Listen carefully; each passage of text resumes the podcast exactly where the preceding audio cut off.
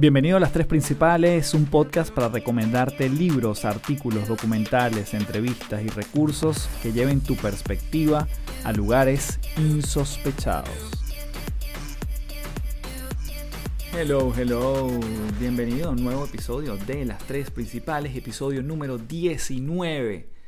Y estoy súper contento porque en este episodio particular si tú me hubieras preguntado al inicio de la concepción del podcast, de los temas que yo tenía en mi cabeza, si me hubiera preguntado acerca de este tema que voy a hablar hoy, no estaba en mi radar, debo ser bastante sincero. Hoy voy a estar hablando con una persona que la primera vez que supe de su filosofía me llamó muchísimo la atención porque efectivamente vamos a estar hablando del tema de la alimentación y de la comida. Hoy voy a hablar con Doris Hutch, quien ha formado un movimiento llamado Reds Go Green. Los rojos se transforman en verde, sería la traducción. Un movimiento que ella ha venido cultivando, transformando y ayudando a otros a modificarse, yo diría que incluso internamente, y eso obviamente repercute en lo externo. Y cuando yo supe de ella, yo la verdad que no, no me conecto necesariamente con los temas de alimentación y nutrición desde el punto de vista del consumo de contenido. Siempre me entero porque me puede llegar un artículo, porque me tropiezo con algo, porque alguien me envía algo, pero es algo muy fortuito. Yo no necesariamente sigo cuentas de nutrición, de alimentación, no porque no considere que esté bien o que me sirvan, sino que para mí siempre ha sido un algo que yo inherentemente siempre lo estoy cuidando. Y no sé si es de casa, quizás es por la crianza. Trato de comer muchísimo comida de casa. Entonces para mí la alimentación nunca ha sido un tema de desbalance en mi vida. Es por eso que cuando conocí la filosofía que está detrás de Let's Go Green, liderada por Doris, me gustó mucho porque va más allá de la alimentación, va más allá de la comida en sí misma, va más allá del tema del carbohidrato, no nos viene a hablar de una dieta, ni mucho menos. Justamente es una, filosofía que está detrás de todo esto. Y es que mm, una de las cosas que ella dice es que para alcanzar una buena relación con la comida, un peso ideal y por ende una salud, hay que descifrar la verdadera raíz del problema y concientizar las acciones que nos llevan a padecerlo y reprogramar nuestra mente para erradicar esos patrones y sustituirlos por otros más favorables. Incluso si tú le quitas el punto de alimentación, esto que yo acabo de leer es literalmente lo que uno puede reprogramar para cualquier hábito y cualquier ámbito de nuestra vida.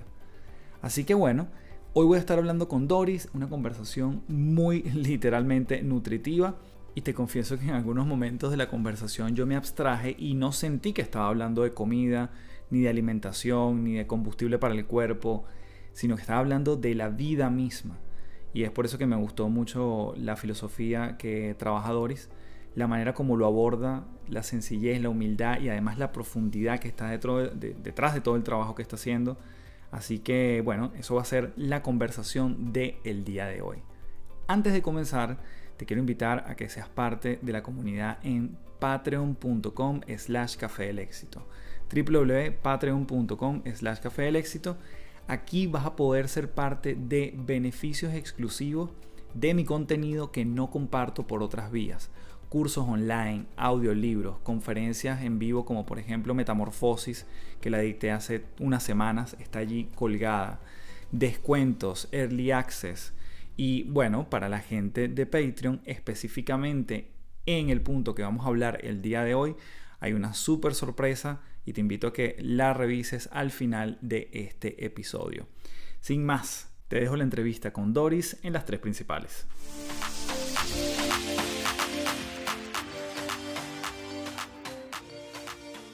Bien, tenemos entonces aquí en las tres principales a Doris Hutch, que te doy una gran bienvenida y gracias por estar aquí, Doris. Gracias a ti, Carlos, o Café. Todavía me cuesta la confianza, pero yo la voy a agarrar pronto, te lo prometo. Por favor, por favor, te lo pido que si te nace llamarme Café, lo hagas así.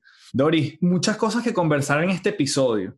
Yo te comentaba antes de, de iniciar que a mí el tema de la alimentación en lo particular siempre como que cuando yo veo cuentas en Instagram o artículos incluso de nutrición, siempre es como, me parece como más o menos lo mismo, Y en tu caso, y por eso es que estamos conversando, tú mencionas una palabra que para mí es muy relevante en todo el trabajo que yo hago, que es la transformación. Y no solo desde lo bonito que puede sonar la palabra, sino que siento que tu práctica tiene un sentido un poco más elevado que un tema de proteínas, carbohidratos y unas cosas que son lo que normalmente se escucha en el mundo de la nutrición, ¿no? O de la alimentación. Cuéntanos para empezar quién es Doris, cuál es tu background y toda esa preparación que te ha llevado a hoy hablar de esto de una forma tan distinta. Claro que sí. Bueno, primero, mil gracias por la oportunidad y súper honrada acompañarte hoy. Me encanta. Te felicito por la labor que estás haciendo porque estás transformando vidas y por eso te felicito. Y sí, mi vocación en estos momentos se refiere a ayudar a otros. Yo soy coach del manejo del peso y background todo un poco. Lo que hice durante toda mi vida fui siempre entrepreneur. Yo siempre era una persona emprendedora, independiente, tuve mi propia empresa en Venezuela, trabajé en diferentes ramos. Cuando yo llegué a los Estados Unidos, traté de emprender, pero no es fácil y no fue fácil. Entonces entré en el mundo corporativo, en el mundo de las importaciones y trabajé durante muchos años como gerente de una empresa. Y los astros se alinearon y hace tres años yo pude comenzar a hacer lo que realmente vine a este mundo a hacer, que es ayudar a otras personas a trabajar un problema que me persiguió a mí durante 45 años, que es el problema con la comida, con el sobrepeso, con la imagen corporal y un montón de cosas que representaron en mi vida como una Doris paralela. Siempre considero que fui exitosa en los negocios que me proponía, los trabajos que tenía, tuve dos hijas hermosas y tengo una vida familiar espectacular pero siempre había una Doris paralela, que era la Doris que estaba luchando con el problema del sobrepeso. Y era la Doris que se sentía esclava de la comida y que se sentía que la comida dirigía mi día. Dependía de la comida para cuando para donde quería ir, para donde no quería ir, para donde quería estar, para qué es lo que quería hacer, que me quería poner, quién quería que me viera. Es decir, esa esclavitud con la comida fue una doble vida para mí siempre, hasta los 45 años y hace tres años, a raíz de una crisis muy fuerte con mi hija que te puedo contar, decidí hacer un cambio, transformé mi relación con la comida y transformé a las dos Doris en una sola. Entonces decidí que mi misión de vida sería ayudar a otras personas a lograr lo mismo. Y aquí estoy. Tres años después fundé un programa hermosísimo que ayuda a personas a eso, a transformar su relación con la comida. El programa se llama Reds Go Green que es los rojos se convierten en verdes. Y bueno, también podemos hablar un poquito más de eso. Qué maravilloso. Dori, entonces tú me estás diciendo que esa imagen, que además genera un contraste para mí inspirador, cuando uno se mete en retsgogreen.com y ve la imagen tuya con ese sobrepeso, ¿eso era hasta hace incluso hace 3, 4 años? ¿O fue antes que empezó esa transformación? No, no, hasta hace tres años. Hace tres años yo tenía ese mismo peso que ves ahí. Lo que pasa es que te voy a confesar que no pude conseguir fotos mías de hace tres años porque desde hace yo creo 15 o quién sabe, de hecho de toda la vida, eh, no me tomaba fotos cuando estaba en los momentos picos mm. más gordos. Entonces, no tengo fotos y las he buscado para mis redes y para publicidad y marketing en general. Me dicen, pero dame fotos de antes y como verás, la única foto que hay en la página es una foto en donde está mi hija delante y todas las fotos que tú vas a ver mías de antes, de cuando yo estaba muy gorda, en realidad trataba de tener a mi hija mm. delante. Entonces, son muy pocas, por no decirte, creo que, creo que tengo solo una o dos en donde yo salgo en los picos de mi sobrepeso sin algo tapándome porque no quería tomar foto. Y cuéntame entonces ese punto de quiebre que llega y, es, bueno, sin duda es un antes y un después, ¿no? Y uno a veces cambia o cuando llegan esos golpes o cuando uno decide finalmente cambiar. Siempre están como esas dos opciones, pero entiendo que a ti te tocó cuando algo sucedió en tu vida. Pues sí, eh, yo no estoy muy segura si una cosa ocurre sin la otra. Yo creo que como que ocurren las dos al mismo tiempo, ¿no? O sea, es cuando te llega, pero tú también quieres. O sea, creo que tienen que pasar ambas cosas. Efectivamente, yo tuve dos hijas y ambas nacieron con el problema del sobrepeso también. De hecho, una tiene 24 y otra tiene 22. Y cada una a su edad de 18 años se operaron del estómago, se hicieron una manga gástrica, porque en ese entonces yo todavía no era quien mm. soy hoy. Pero hace tres años mi hija mayor tuvo una crisis muy fuerte porque ella recuperó todo su peso después de la operación de la manga gástrica. Y ella tenía una de esas crisis que yo viví durante muchos años yo misma, pero ella también, en donde me decía, no sé qué hacer, es horrible, no quiero vivir así, etcétera, etcétera. Y yo, o sea, le estaba hablando y le decía, mami, tú tienes que buscar profundamente qué es lo que pasa, tienes que entender por qué no puedes bajar el peso, por qué no logras hacer un cambio, qué es lo que de verdad estás tapando con la comida, por qué la estás usando. Y al mismo tiempo que yo la escuchaba a ella, era como, yo no sé si tuviste la película Ghost, era como si una Dory saliera de mi cuerpo y me dijera a mí misma, ¿qué carrizo estás hablando tú? Si tú no sabes cómo solucionar tu problema, si tú estás exactamente en el mismo lugar que ella, todavía no, no tienes ni idea de cómo se arregla esto, ¿cómo tú le vas a pedir a tu hija que haga algo? ¿Cómo pretendes que ella tenga un cambio? ¿Cómo pretendes tener moral y ser ejemplo? Y en ese momento yo terminé la conversación con ella, me fui para mi cuarto y me puse a llorar como una loca y le dije a mi esposo, ¿sabes qué? Yo ya no puedo más, yo no puedo ser un ejemplo para mi hija y no puedo pedirle a ella que haga nada si yo no lo puedo lograr primero. Entonces resulta que primero me tengo que ayudar a mí para poder ayudar a otros. Y eso fue una enseñanza muy grande para mí. Entonces dije, ¿sabes qué? yo ya no quiero ir más a médicos, más nutricionistas, más dietas, más planes, porque sabes qué, todos los planes me funcionaron, todos, hasta que los dejé de hacer. Y cuando los dejo de hacer, pues dejan de funcionar. Y eso era lo que me hacía subir y bajar, porque no importa cuál plan escojas para bajar de peso, el plan va a servir siempre que lo hagas. Pero cómo hacer de un plan algo consistente era lo que me faltaba. Entonces yo dije, no más doctores, no más nutricionistas, no más brujos, no más dietita, porque yo lo probé todo. Y dije, necesito gente que me ayude porque necesito apoyo y que sepa de lo que yo estoy hablando, lo que yo estoy diciendo. Entonces dijo, ¿por qué no pruebas un grupo que se llama Comedores Compulsivos Anónimos? Y yo dije, ¿qué? ¿Tú has escuchado ese grupo? Sí, lo he escuchado. Ojo, recientemente. Ok. Comedores Compulsivos Anónimos es un grupo, no es una fundación sin fines de lucro, de un programa que está basado en el mismo programa que Alcohólicos Anónimos y que trabaja con personas que son adictas a la comida y que tienen la enfermedad de comer compulsivamente. Mm. Entonces yo entré a Comedores Compulsivos Anónimos y conseguí un programa maravilloso con gente maravillosa que tenía más o menos las mismas experiencias que yo.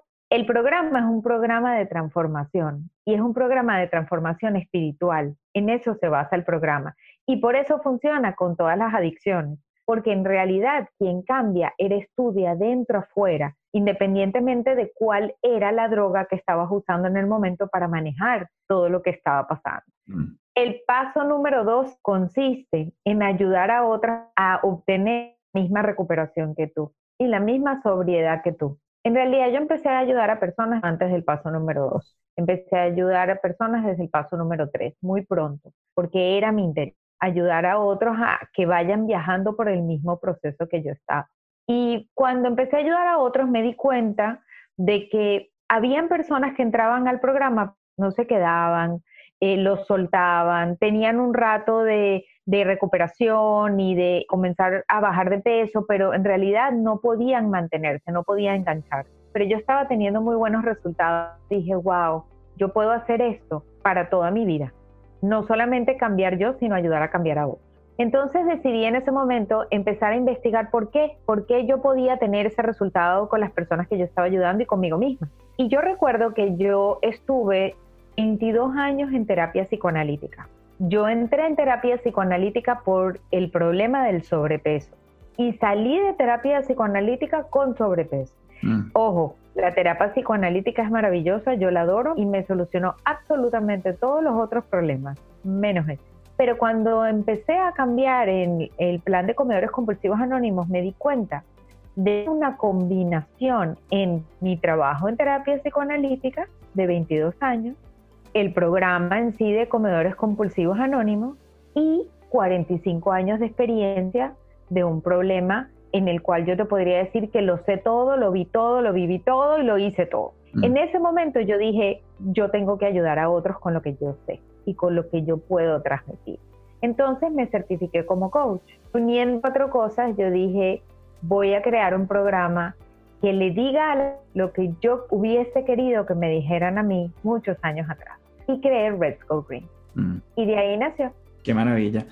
De hecho, ahí tú lo conectas en algún momento, lo, lo, mencionas en un artículo que tú escribiste que se titula Atrévete a pedir ayuda, ¿no? Y es un poco lo que tú te atreviste en ese momento porque yo sí siento que puede haber gente, bueno, como tú dices, ¿no? Que lo necesita, pero que no necesariamente lo reconoce y por lo tanto no lo quiere. Correcto. Entonces, y yo poniéndome del otro lado, y quizás personas que nos están escuchando pueden decir, ¿cómo le hago yo ver a mi amigo, a mi hermana, a mi papá, que ellos no solo lo necesitan, ¿cómo hago que lo quieran también? Porque, claro, siempre desde la perspectiva de la afuera, uno puede identificar quién pudiese aplicar para este programa o para esta filosofía de la cual estamos hablando.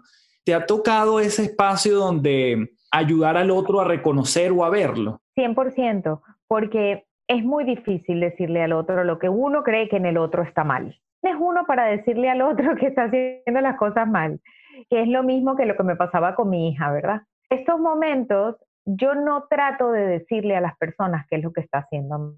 Yo trato de decirle qué es lo que hay disponible. Y la persona decide si quiere indagar un poquito más, si quiere saber de qué se trata lo que hay disponible y si quiere reconocer que efectivamente tiene un problema y necesita la ayuda. Una de las cosas que me haces acordar que me hicieron resonar en mi cabeza cuando entré de comedores compulsivos anónimos, yo decía, pero ¿por qué, señor, no hay reuniones llenas de 300 y 400 personas con sobrepeso todos los días? Porque ¿cuánta gente con sobrepeso hay allá afuera que no sabe cómo solucionar su problema? Sobre todo en los Estados Unidos, en donde tuve sobrepeso que yo, por ejemplo, en Venezuela no veía. O sea, ya muy esporádicamente, pero acá vas al supermercado y lo que ves es una cosa impresionante en estadística. Mm. Yo decía, pero ¿por qué estos cuartos no están llenos? ¿Por qué las reuniones no están llenas? Bueno, porque en realidad lo que hay que hacer es dejar que las personas que estén listas, que quieran y que les toque, porque además necesitan las tres, entonces tengan la iniciativa de buscar esa ayuda pero es importante estar allá afuera. Y por eso es que te confieso que a los 48 años para mí no es tan cómodo el tema de yo soy la imagen y poner mi foto antes y después y hacer un video donde yo aparezco como si yo fuera actriz de Hollywood, que no lo soy, y empezar a modelar para fotos. No es fácil para mí este proceso, porque a estas alturas de mi vida no era lo que tenía planificado, pero entiendo que es parte del proceso de poner la información allá afuera, porque si no, ¿cómo la gente se entera de que hay algo disponible? Tú dirías que exactamente un elemento es hacerle ver al otro sin imponérselo lo que existe. Eso es como, mira, esto existe, revísalo, revisémoslo juntos y eso quizás entonces la otra persona entra en el proceso de conciencia de, bueno, déjame intentarlo, ¿no? Exacto. Y también obviamente depende de la confianza, ¿no? Porque tú puedes tener más confianza con ciertas personas y menos confianza con otras. O sea, si es una hija mía o es una hermana mía, yo nunca voy a cesar de intentar decirle a la persona eh, que necesita la ayuda, pero si a lo mejor es un vecino o a lo mejor es el papá de alguien, pues no. Ahora, mismo con la gente con la que uno tiene mucha confianza, la clave está en cómo lo dice. Porque si tú le dices a una persona, mira, yo creo que tú estás gordo y necesitas buscar ayuda porque eso es un problema para ti, bueno, lo primero que yo te puedo garantizar, porque yo lo escuché muchas veces en mi vida, es ni me hables más, o sea, no te quiero ver, porque yo no necesito que tú me recuerdes algo que ya yo sé. Mm. Entonces, si tú, por ejemplo, me mandas un link de algo para que yo vea, mira, ahí está la información, mm. tú ve a ver qué haces con eso, pero no opines claro.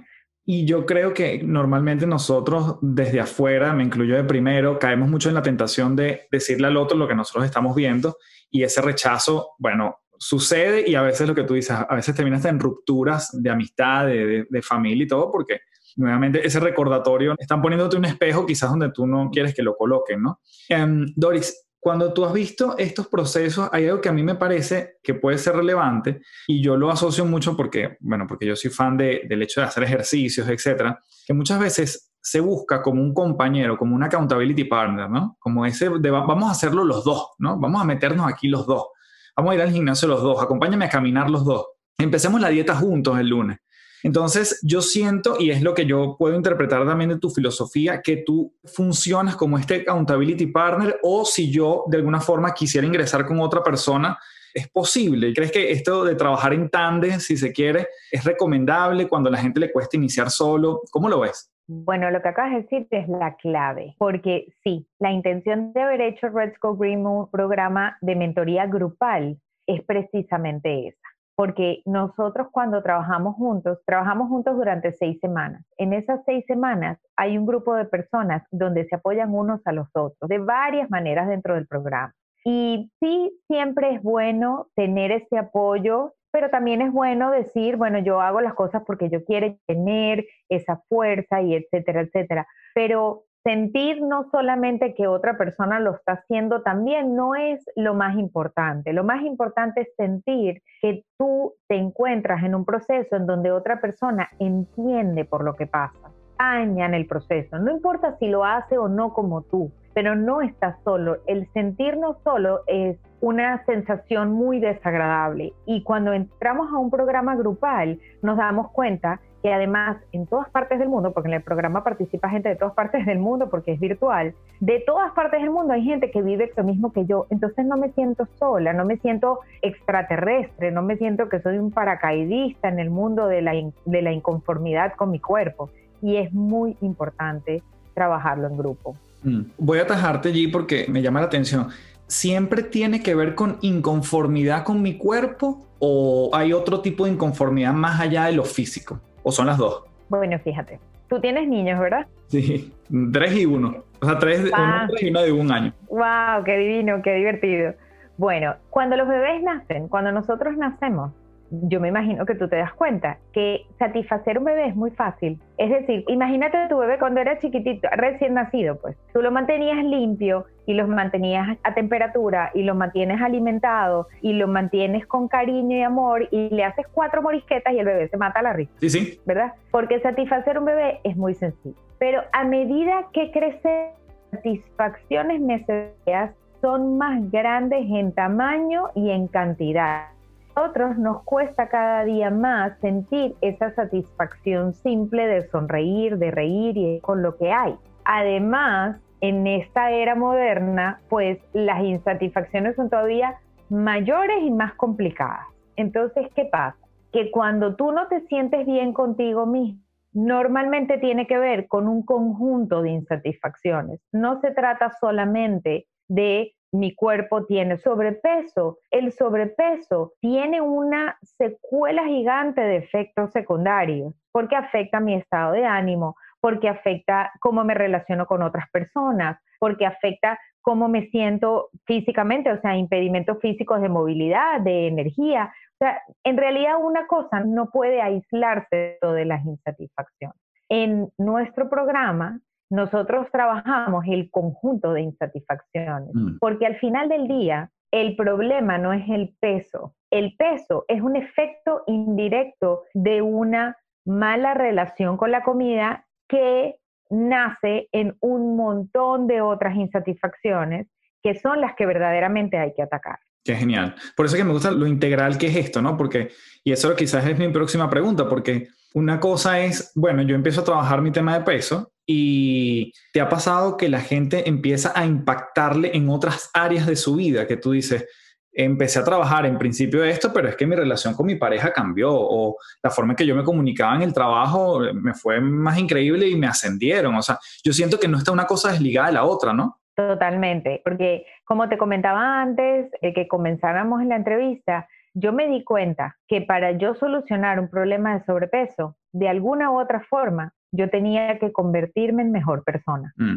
Era la clave. Y resulta que convertirme en mejor persona, sin ámbitos obviamente de llegar a ser el Dalai Lama o, la madre, pero definitivamente convertirme en mejor persona me llevó a mí no solamente a poder atender el tema del sobrepeso y de mi relación con la comida, sino también me llevó a mí a ser mejor persona con cualquiera de las áreas de mi vida. Absolutamente todas las áreas de mi vida están siendo positivamente afectadas hoy por yo haber podido transformar mi relación con la comida. Interesante. Ya hablando en un plano un poquito personal, ¿qué te dice la gente, tu familia quizás, eh, gente que te conoció hace tres años y te dice, o sea, ¿qué pasó allí? Porque claramente hay cambios que son más evidentes, el peso es uno de los que uno más evidencia rápido, desde el cambio de la ropa, desde la, bueno, la configuración de la cara, una cantidad de cosas. ¿Qué te dice la gente en, eso, eh, más allá del peso, ¿no? Obviamente. Ah, ¿Te sorprende lo que te dicen o para ti ha sido como muy orgánico? Bueno, es muy particular, porque al principio me sorprendía muchísimo. La historia de Doris consiste en cambios del peso. Entonces, Doris es conocida por la persona que a veces está gorda y a veces está flaca, desde que soy muy chiquita. Entonces, las personas que me ven desde que comenzó la transformación Normalmente, si no me han visto por mucho tiempo, lo primero que piensan es, ah, Doris está en un momento flaco, pero esto no le va a durar enseguida, en cualquier momento, esto, ella lo va a volver a recuperar. Y fue muy impresionante para mí al principio cuando pasaba el tiempo y pasaba el tiempo y yo seguía misma persona y los comentarios eran, ah, pero todavía sigue flaca. O sea, yo así me di cuenta de que la gente estaba esperando que en cualquier momento Doris vuelve para arriba otra vez. Y yo decía, wow, impresionante.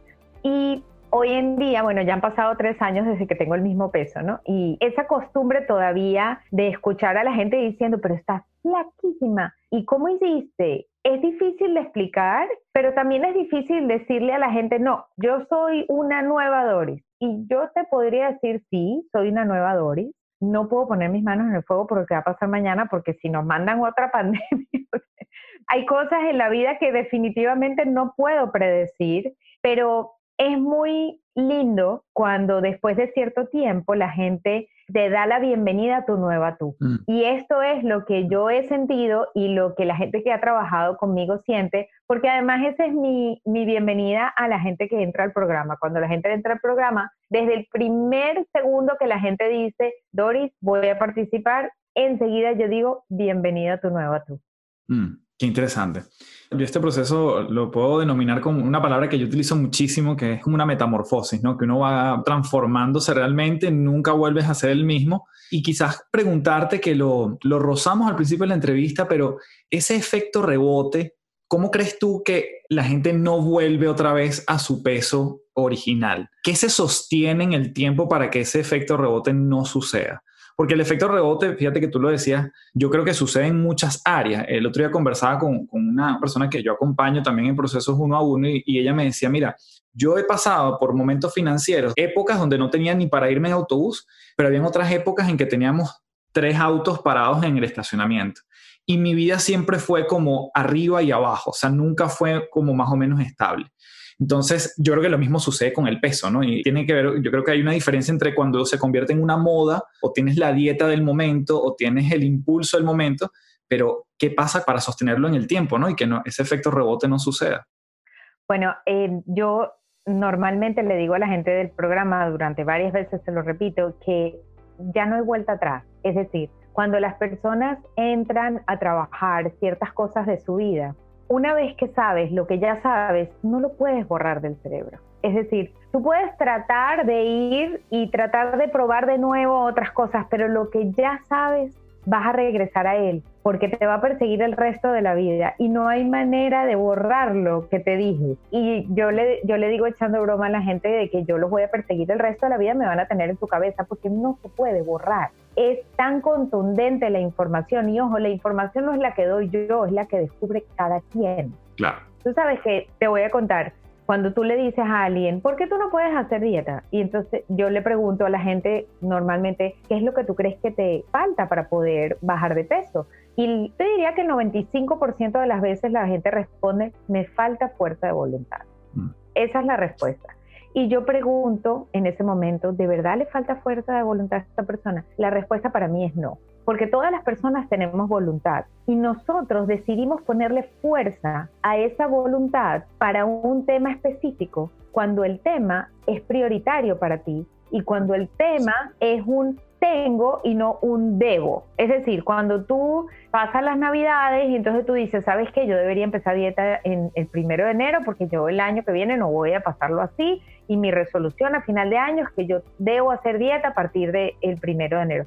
Ajá, tú debes, pero para ti no es un tiene. Mm. Y ahí es donde está la diferencia de dónde enfocas la fuerza, en cuál de las voluntades, porque tú tienes voluntad para hacer muchas cosas en la vida, y la mayoría de las personas que tienen problemas de sobrepeso son personas que han logrado muchísimas cosas, son gente exitosa, gente con familia, relaciones espectaculares, una vida profesional. El problema no es que te falta fuerza de voluntad, es que no la estás poniendo acá porque todavía no es un tengo, sino que todavía es un debería. Lo que yo le explico a la gente que necesita para poder transformar su relación con la comida es un cóctel. Mm. Yo llamo un cóctel y ojo, no se refiere a vodka con una naranja, lo cual a veces funciona también, pero muy temporalmente. Pero lo que en realidad la gente necesita es la proporción correcta de los integrantes de un cóctel. Mm. Ese cóctelito en realidad se llama GOTS. GOTS en español significa agallas. La palabra GOTS es un acrónimo, un acrónimo de cuatro ingredientes de un cóctel. ¿Cuáles son los ingredientes? Bueno, la G, la U, la T y la S, GOTS. La G se refiere a la genética, es decir, tu metabolismo, tu cuerpo, tu físico, tu chip, cómo viniste, cuáles son las cosas de tu cuerpo. Eso es la G. Trabajamos en la U, que en inglés es upbringing, y en español se trata de la crianza. ¿Qué fue lo que viste? ¿Cuáles son tus patrones? ¿De dónde sacaste tus hábitos? ¿Qué te dijeron? ¿O qué escuchabas en tu alrededor con respecto a un tema específico que hacen que tú hoy en día te comportes como te comportas? Luego viene la T, que son los traumas. Mm. Los traumas son todos los acontecimientos de la vida que representan un antes y un después. Pueden ser una acumulación de acontecimientos, puede ser una sola cosa que te pasó y tampoco tienen que ser de la envergadura que la gente piensa, porque la gente habla de traumas, terremotos y, y tsunamis. No, no, no. Para mí yo tengo traumas muy sencillos que representan en mi vida un cambio del tamaño de un tsunami. Entonces, esos traumas hay que trabajarlos tenemos que considerar un último ingrediente que es la S, es Superior Power or Something Else. Es decir, como tú quieras llamarlo, lo llamas Dios, lo llamas universo, lo llamas energía, lo llamas fuerza, lo como a ti te dé la gana. Y si quieres no llamarlo, no lo llames, pero tienes que reconocer que hay algo más que te pone en tu vida circunstancias que ni las podías ver venir, ni podías predecirlas, ni las podías evitar, ni las puedes controlar y no hay nada que puedas hacer con respecto a eso, como por ejemplo un coronavirus. Mm. Cuando tú analizas esos cuatro ingredientes y entiendes en qué composición, en qué porcentaje está cada uno que está afectando a tu proceso de toma de decisiones, tú puedes cambiar ese proceso de toma de decisiones. ¿Puedes cambiar el pasado? No. Entonces, no puedo cambiar la parte genética, no puedo cambiar mi crianza porque ya pasó, no puedo cambiar mis traumas, no puedo controlar a esa otra cosa que me determina las cosas que están fuera de mis manos, pero puedes aprender de ellos, puedes aprender de tu cóctel, puedes decidir qué copias y qué no, puedes decidir qué cambias, puedes decidir qué vas a hacer diferente para mañana. Y allí está tu transformación. Increíble, porque esto además nos vuelve a, recalcar que no estamos hablando solamente de comida. Estamos hablando de un proceso de transformación real donde la comida es parte de, del proceso porque claramente es un combustible que tenemos que ingerir, ¿no? Y de eso, así nos movemos y de eso vivimos, pero seguimos hablando más allá del, de hecho, no sé si este episodio lo vamos a llamar más allá de la comida o algo así, después definimos el nombre. Me encanta pero creo que es mucho más allá porque todos los ingredientes que tú me estás diciendo de este cóctel, esto es de vida. Cuando tú analizas la genética, está comprobado que, bueno, incluso cuando hablamos de temas de felicidad, la genética tiene un componente importante, pero además la parte como tú viste a tus padres y cómo te criaron y cómo fue la felicidad vista también impacta el trauma que tuviste y el superior power, que obviamente hay cosas que, bueno, yo lo llamo la ilusión del control, que pensamos que tenemos el control de cosas, pero realmente no. Entonces, bueno, yo creo que esto también nos refuerza que aquí no venimos, bueno, en, tu programa y tu filosofía, cómo abordas esto, no estamos hablando solo de comida. Yo, a mí me parece profundamente integral, ¿no? Para trabajar ese cambio de adentro hacia afuera. Doris, a ver, yo tengo muchas cosas que preguntarte. Por ejemplo, hay cuatro elementos que leí también en un artículo tuyo que hablaba muchas veces de reconocer tu punto débil, otra cosa que tenía que ver con em, que este me encanta y me recordó mucho un seminario de Tony Robbins que yo hice en el 2009, que tenía que ver como los efectos de la inacción. es decir, los efectos que tiene no accionar sobre lo que tú sabes que tienes que accionar. Después estaba algo como, creo que era un plan de acción y finalmente esa visualización como más empoderadora de lo que uno puede hacer, ¿no? Bueno, lo que tú quieras comentarme de esto y si está bien lo correcto, ¿cómo ves este elemento? Que son otros cuatro cócteles también, es otro cóctel distinto, son cuatro pilares también para ti. Por supuesto, bueno, primero te toca decir que soy fan número uno de Tony Robbins y asistí a su último evento ahorita en septiembre y fue espectacular. Eh, sí, efectivamente, hay un proceso que trabajamos en el programa que sí lo aplicamos a la alimentación y a la forma de comer, a la forma de escoger los alimentos y a la forma de clasificarlos para decir qué es lo que este alimento puede ocasionar en mi cuerpo antes de ir y comérmelo para ver si entonces yo sí quiero. Pero como todo, la única manera en que tú puedes tomar conciencia y llevar un cambio adelante, una transformación, materializar realmente una transformación a través de un proceso. Y ese proceso te lleva desde el análisis de ese coctelito GOT a tomar de alguna manera una serie de alternativas, opciones para manejarlo y tener esas opciones claras, medir las consecuencias de esas opciones y después, cuando tú decides por las que te quieres ir, evalúas de alguna forma los pasos para llegar allá. Cuando empiezas a tener un plan de acción, empiezas a tomar esos pasos y llegas a una serie de resultados. Y cuando empiezas a medir los resultados y te das cuenta de que algunos funcionaban como tú esperabas, pero a lo mejor algunos no tanto, entonces simplemente pues cambias esas acciones por otras que a lo mejor te den un resultado diferente, así hasta que lo logres. Entonces, ese proceso tienes que cumplirlo para cualquier cosa que tengas que hacer en la vida. Transformar tu relación con la comida, transformar tu relación con tu pareja, transformar tu profesión y tu situación financiera, transformar tu relación con tus hijos. Cualquier cosa que tú quieras mejorar en la vida implica el mismo proceso. Mm. Lo que pasa es que hay que estar dispuesto, pero además hay que querer que pase. Yo le digo a la gente, las transformaciones son para quienes las quieren, no para quienes las necesitan. Todos necesitamos transformaciones. En todas las áreas podemos transformar. ¿Por qué? Porque somos seres cambiantes y en progreso constante. Esa es la naturaleza del ser humano. Mm. Ahora, ¿tú quieres la transformación? Empieza a tomar acción. Evalúa tu resultado, sigue haciéndolo bien. Igual, si no tienes un resultado positivo, cambia de plan, pero no dejes de hacer algo. Absolutamente. Wow, qué bueno. Sabes que, Doris, como yo te decía, en temas de la alimentación, que claramente esto nos dice que esto es más allá de la comida, hay algo que sí me lo decía mi mamá en su momento, muchas veces mi esposo me lo repite, y es que es como tomar conciencia en el momento que uno está comiendo, ¿no? Cuando muchas veces el comer se transforma en una transacción, es así como algo, mira, tengo que comer y punto. Y a lo mejor a la hora me preguntan qué comí ni me acuerdo, ¿no? Porque no hubo como ese sentarme a comer, masticar, es decir, todo el proceso lo diste como, bueno, no, no estabas pendiente de eso. ¿Tú sientes que en ese espacio de conexión con la comida es parte de, ese proceso, de, uno concientizar que estás ingiriendo antes, durante y después? Y quisiera vincularlo después con algo que tú mencionas, que son el mundo de las emociones. ¿Cómo se vincula con esto? Mira, eso está basado en la teoría del mindful eating. Ahora mindful es una palabra de moda, es simplemente el estar presente mientras comes.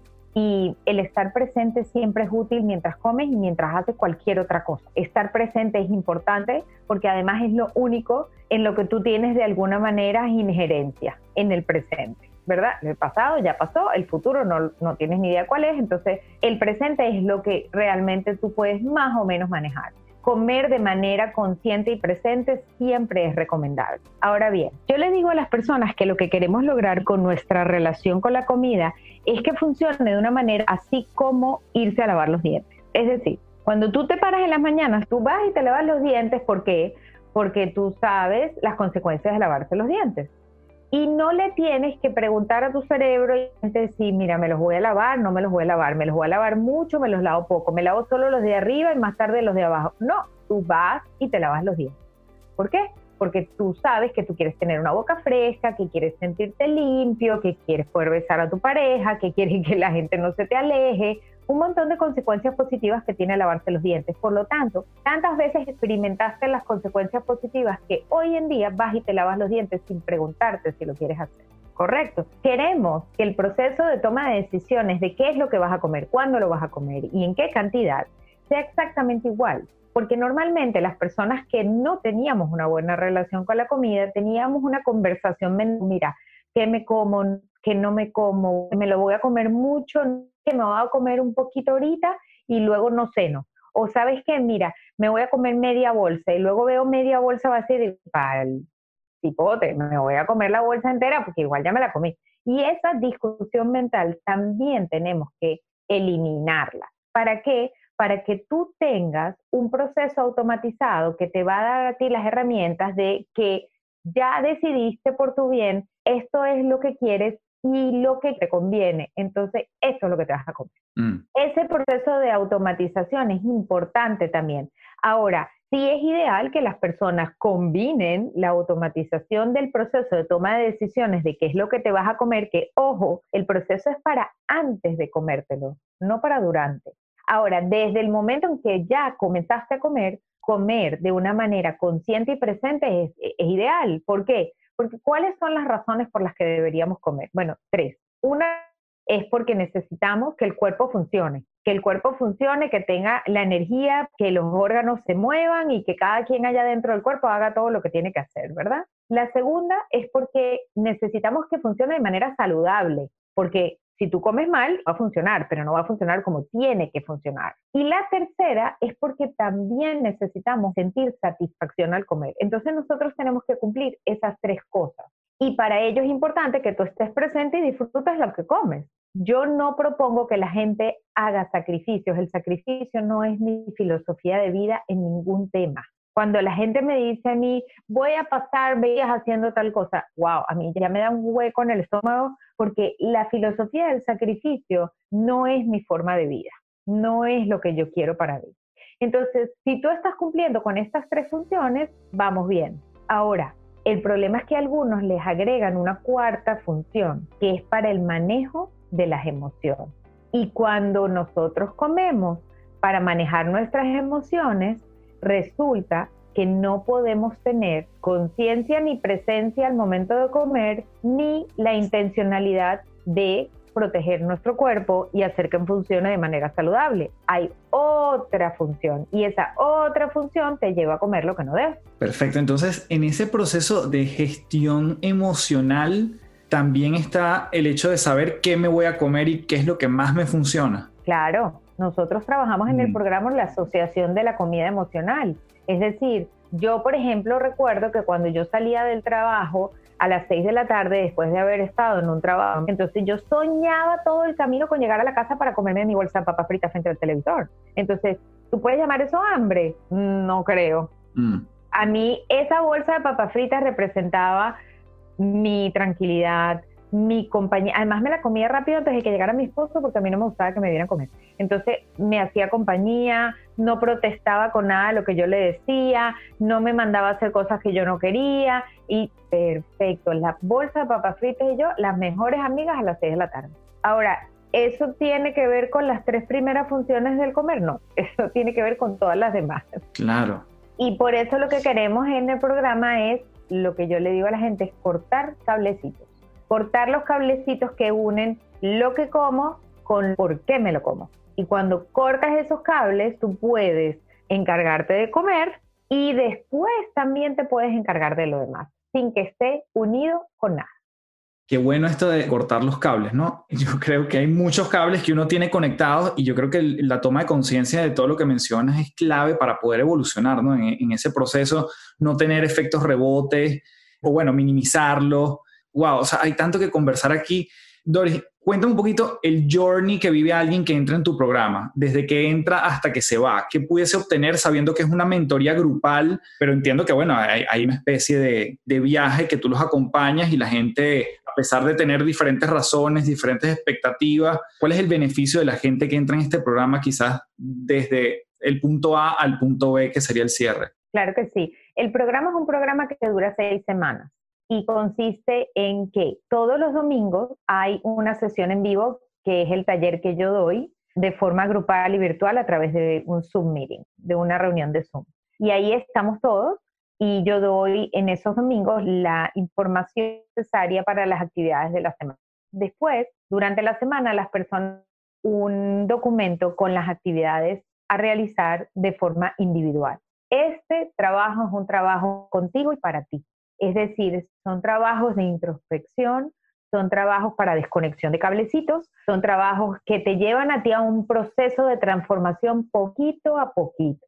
Porque los cambios no pueden ser de la noche a la mañana, sobre todo si venimos de no sé cuántos años teniendo ciertos patrones, entonces es que debemos hacer poquito a poquito y por eso es que dura seis semanas la mentoría.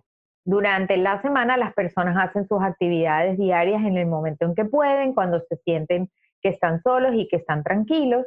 Y durante todo este periodo estamos participando en un grupo de WhatsApp en donde todos los integrantes están de alguna forma apoyándose también unos a los otros y lo que hacemos es compartir cosas que nos ayudan, que puede ayudar a otros, darle palabras de aliento a las personas que están pasando por ese proceso de introspección difícil que no es fácil. El hecho es que ese compartir durante la semana es una fortaleza grupal. Pero aparte, estas personas están en contacto conmigo todo el tiempo, de manera individual. No necesariamente tienes que compartir tus actividades o las respuestas a las preguntas o lo que tú piensas conmigo todos los días, solamente cuando lo necesitas, pero muchas veces es importante el feedback.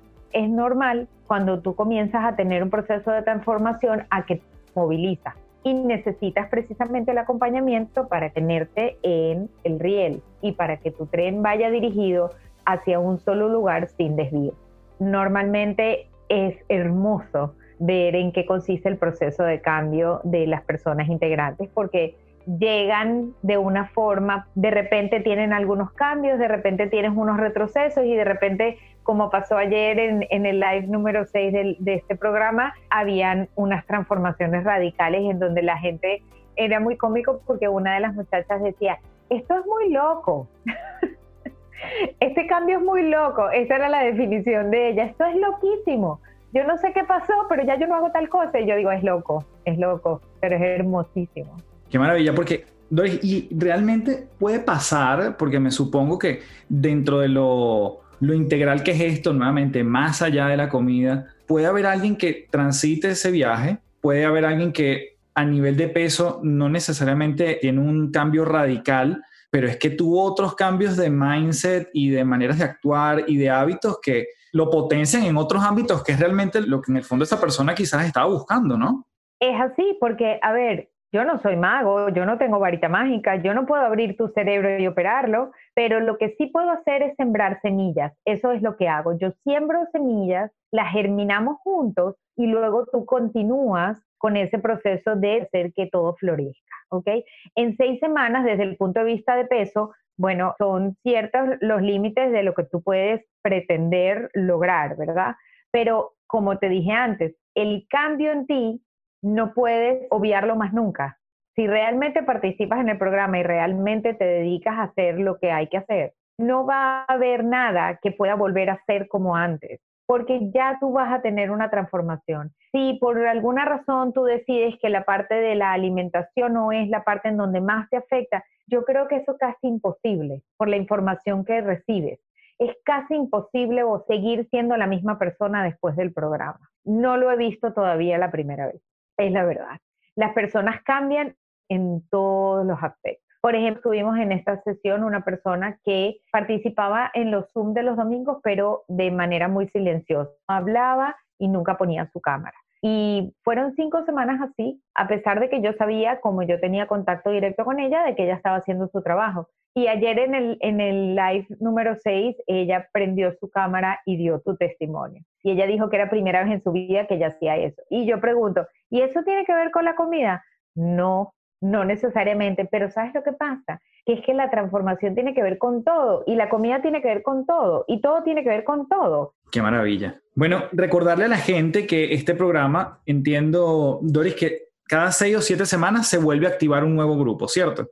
Y que bueno, si quieres participar de él y sumergirte en este proceso de transformación, para mí, por lo que he escuchado, además muy integral, más allá de la comida nuevamente, yo creo que es interesantísimo sumergirse porque no hay manera en que, como tú dices, que no vaya a haber un cambio, claramente quien quiera hacer el trabajo, ¿no? Y que al final tú no, puedes ni comer por ellos, ni actuar por ellos, ni hacer el, el, proceso de lunes a viernes por ellos. Y me gusta porque además tú dices, nos reunimos una vez a la semana pero ellos tienen una serie de cosas que hacer de lunes a viernes, ¿no? Bueno, de lunes a sábado, de lunes a lunes, da lo mismo. El punto es que, bueno, sí, no es una cosa que yo te acompaño una vez a la semana y, vamos al gimnasio una sola vez, porque los efectos serían bastante pobres, sino esto es una cosa, es un entrenamiento serio y con tareas específicas. Así que te dejo la palabra, Doris, para que antes de despedirnos, bueno, des todas las coordenadas, dónde la gente se inscribe, cuál es la página, y bueno, tus redes, todo, todo, tu, ¿dónde te podemos conseguir? Claro que sí, bueno, me pueden conseguir en Instagram a través de la cuenta Reds Go Green, en Facebook igual, Reds Go Green, y las aplicaciones para la mentoría se hacen a través de la página web que es redsgogreen.com. El Reds en plural, allí hay un proceso de aplicación que consiste en unas cuantas preguntitas y después del proceso de aplicación eso lleva simplemente una conversación conmigo por videollamada para saber si este programa es para ti. Y después entonces la persona decide si se quiere unir o no y en esa página es donde pueden conseguir las fechas en que comienzan las próximas jornadas. Es la mejor manera de comunicarse con nosotros. Yo automáticamente cuando recibo una aplicación, enseguida me comunico con la persona y comienza ese proceso de conversación. Qué maravilla. Bueno, igualmente todos los datos los vamos a tener en la descripción del episodio, tanto la página como en las redes, para que lo puedas chequear ahí y llegar directamente. Doris, darte las gracias infinitas por este episodio, lleno de, muchas cosas nuevamente más allá de, de, lo que normalmente ingerimos. Esto se llama las tres principales. Entonces, ¿tienes algunas tres sugerencias? Llámese artículos, libros, películas, documentales, lo que sea, que nos des tres cosas para la gente que quiere indagar más acerca de lo que hemos comentado, cosas que a ti que a ti te han servido. Y obviamente Let's Go Green. No quiero meter eso en las tres para que nos des tres adicionales. Tres cositas que tú sientas que, que le pueden sumar a la gente que quiere saber más de este mundo. Bueno, yo te voy a decir la verdad, voy a darte cosas muy generalizadas, porque no quiero darte cosas con nombre y apellido. Pero yo te podría decir primero que es importante que la gente se informe, infórmate. Ten la voluntad, ten las ganas, ten ese querer saber, ¿ok? porque comemos cosas que no sabemos ni siquiera qué tienen. Mm. Ahí sí le invitas a la gente a tener hambre, pero de conocimiento. Correcto. Entonces, primero, averigua qué es lo que vas a comer. Segundo, cuando tú vas a averiguar qué ayuda vas a buscar, más allá de lo que te puedan decir los reviews en las redes sociales, más allá de lo que te pueda recomendar una persona o no, más allá de lo que esté de moda, que más publicidad haga, busca quién está detrás de, busca quién está detrás de, busca cuál es la verdadera intención de. Porque yo me conseguí en muchas situaciones con cosas que se vendieron muy bien, pero al final detrás de eso había una intención que no era la que realmente yo esperaba. Mm. Entonces, búscale la intencionalidad a las cosas que se te ofrecen, porque desde la intencionalidad es que tú vas a conseguir el resultado antes de lograrlo. Es decir, si tú sabes que la intención desde donde sale la acción es positiva, yo te garantizo que el resultado es positivo. Ah. Pero cuando la acción no es positiva, yo te garantizo, el resultado tampoco lo va a ser. Mm.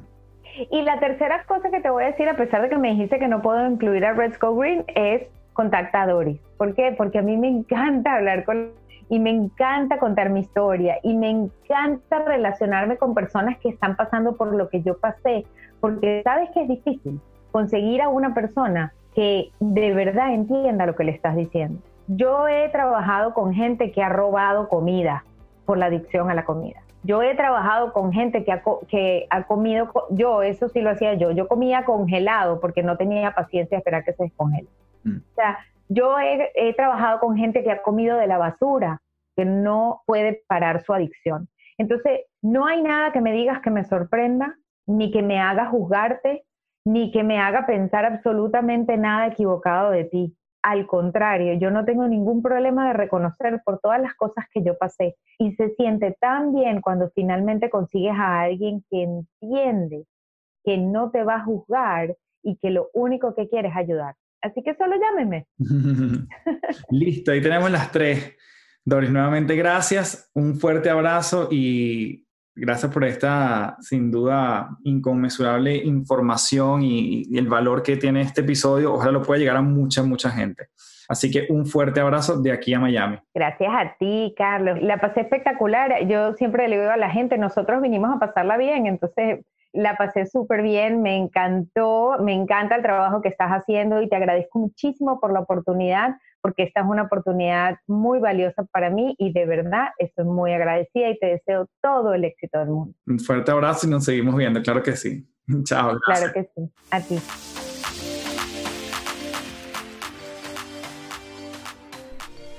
Bien, espero que este episodio haya sumado muchísimo en tu vida, que te dé una perspectiva interesante acerca de lo que es la alimentación. A mí me la dio y le doy muchísimas gracias a Doris por eso. Te digo entonces la sorpresa que estaba dirigida para el final de este episodio. Toda la gente que está en Patreon o que se quiera sumar a Patreon, en este minuto eh, puedes ingresar porque va a haber un link con un código y ese código te va a permitir tener un 15% de descuento en el programa Let's Go Green. Así que si te interesa sumarte a esta filosofía donde ya no tiene que ver con una dieta, sino que además va a impactar en distintos ámbitos de tu vida y la relación con la comida va a ser distinta, ahí tienes una opción de parte de Doris y de las tres principales. Así que yo me voy muy contento de este episodio número 19 y bueno, nos seguimos viendo. Cuídate mucho.